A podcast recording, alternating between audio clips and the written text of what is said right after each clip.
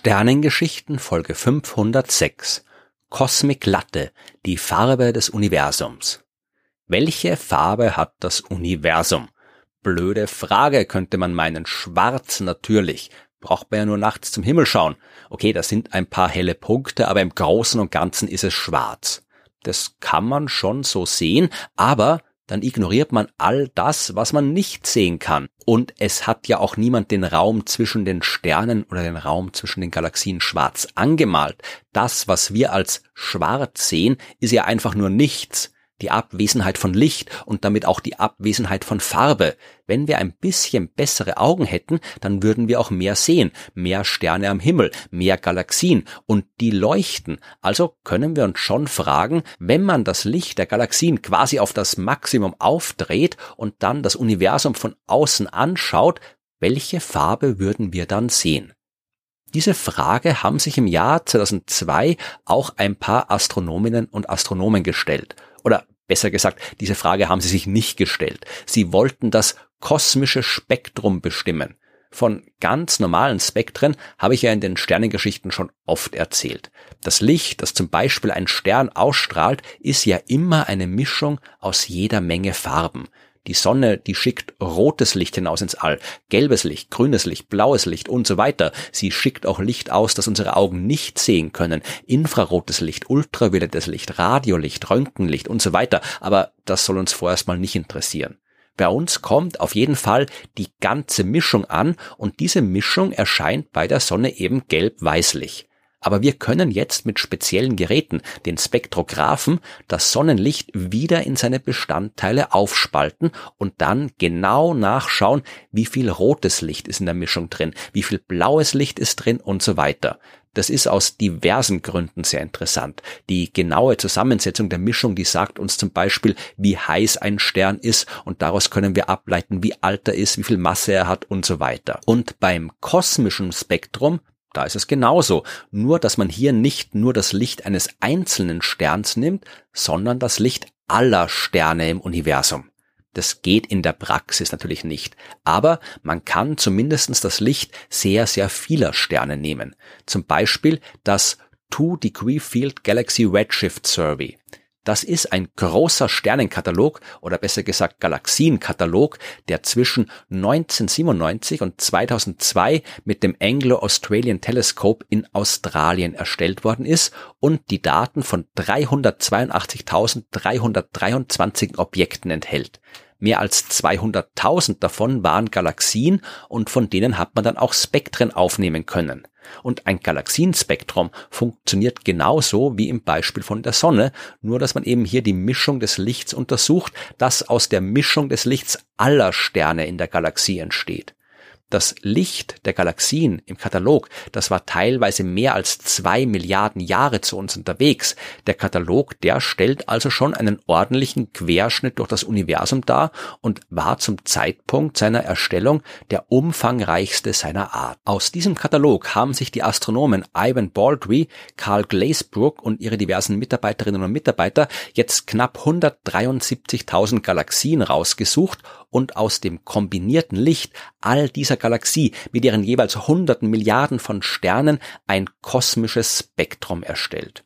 Und sie haben sich gesagt, diese Galaxien, die stellen einen wirklich großen Ausschnitt des gesamten Universums dar. Und es gibt keinen Grund davon auszugehen, dass das Universum an einer anderen Stelle fundamental anders aussehen sollte. Wenn wir anderswo einen anderen ebenso großen Ausschnitt einer anderen Region des Universums gewählt hätten, dann würden wir dasselbe Ergebnis kriegen, mehr oder weniger. Wir können unseren Ausschnitt also als repräsentativ für das gesamte Universum ansehen, also haben sie das Licht all dieser vielen Galaxien zusammengemischt und dann diese Megamischung in die einzelnen Farben zerlegt, um zu sehen, wie groß die Menge an rotem Licht im Universum ist, die Menge an blauem Licht und so weiter. Warum? Weil's geht und weil man daraus einiges lernen kann. Was man in so einem Spektrum ja auch immer findet, sind Spektrallinien. Wenn zum Beispiel das Licht der Sonne durch ihre äußeren Schichten strahlt, dann absorbieren die Atome des Gases, aus dem diese Schichten bestehen, einen Teil davon, und zwar einen ganz bestimmten Teil, je nachdem, um welche Sorte von Atomen es sich handelt. An diesen Stellen finden wir im Spektrum dann überhaupt keine Farbe, sondern nur eine dunkle Linie. Und wenn wir das Muster dieser Linien analysieren, können wir bestimmen, welche Atome in der Atmosphäre der Sonne vorhanden sind oder anders gesagt, woraus die Sonne besteht. Und wie stark diese Linien sind, wie viel Licht da wirklich fehlt, das hängt von vielen Faktoren ab, aber unter anderem und vor allem auch von der Temperatur. Sterne, die älter sind, haben zum Beispiel kühlere äußere Schichten und produzieren andere Linien als junge und heiße Sterne. Und im kosmischen Spektrum finden wir jetzt dunkle Linien, die aus der Mischung des Lichts aller Sterne entstehen. Mit ein bisschen, okay, mit sehr viel Rechnerei kann man jetzt daraus bestimmen, wie viele alte Sterne es im Universum gibt, wie viele junge und wie sich die Rate der Sternentstehung im Lauf der Zeit verändert hat. Das rauszufinden war das eigentliche Ziel der Arbeit von Baldry, Glazebrook und Co. Ihrem kosmischen Spektrum hat man entnehmen können, dass das Universum jung und blau angefangen hat und dann immer röter geworden ist. Das war jetzt auch nicht überraschend, denn natürlich waren am Anfang vor allem junge Sterne da und die sind heiß und leuchten blau, während die alten Sterne dann erst später eher rötlich strahlen. Aber es kommen ja auch neue, junge Sterne nach und alte, rote verschwinden irgendwann. Wie sich die Farbmischung im Lauf der Zeit verändert, das hängt davon ab, wie viele Sterne im Lauf der Zeit genau entstanden sind. Und wenn man sich das kosmische Spektrum anschaut, dann sieht man, dass die Mehrheit der heute vorhandenen Sterne vor ungefähr sechs Milliarden Jahren entstanden ist. Das heißt nicht, dass davor gar keine Sterne entstanden sind oder danach keine neuen mehr dazugekommen sind. Aber vor sechs Milliarden Jahren ging es offensichtlich richtig rund mit der Sternentstehung. Unsere Sonne war also eher eine Mitläuferin oder Nachläuferin, die erst eineinhalb Milliarden Jahre nach diesem Höhepunkt, also vor viereinhalb Milliarden Jahren entstanden ist.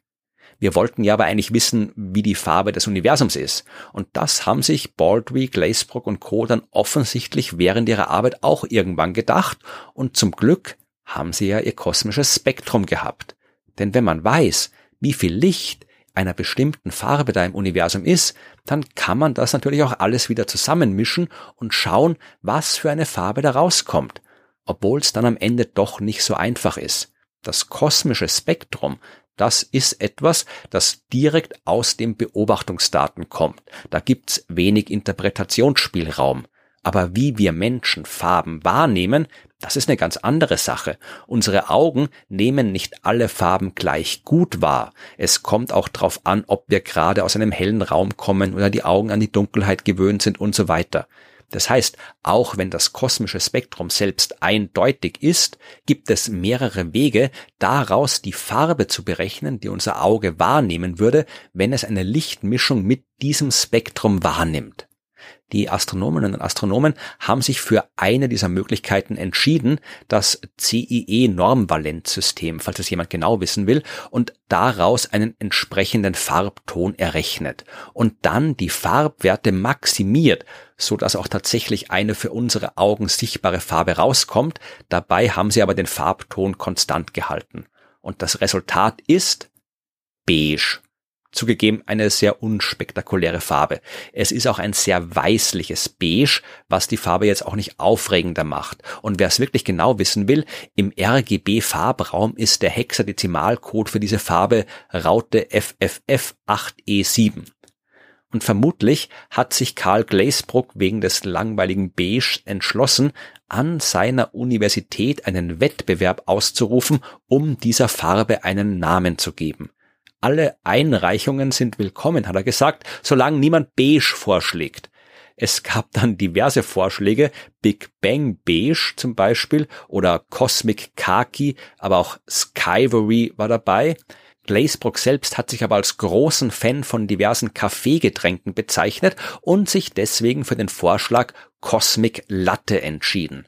Einerseits, weil es eben wie was klingt, das an Kaffee erinnert und andererseits, weil Latte ja Milch auf Italienisch heißt, genauso wie das Milch in Milchstraße und weil eben auch unsere Milchstraße Teil des Universums ist, trägt auch die etwas zur Cosmic Latte Färbung des Kosmos bei. Man kann das mit der Farbe des Universums und den Cosmic Latte für ein bisschen lächerlich halten oder für gute wissenschaftliche Öffentlichkeitsarbeit, denn immerhin kann man die Menschen so dazu bringen, sich mit dem Universum zu beschäftigen. Aber egal was man davon hält, dass das Universum Milchkaffeefarben sein soll, die Wissenschaft dahinter, die ist definitiv faszinierend genug, dass man keinen Kaffee braucht, um aufzupassen.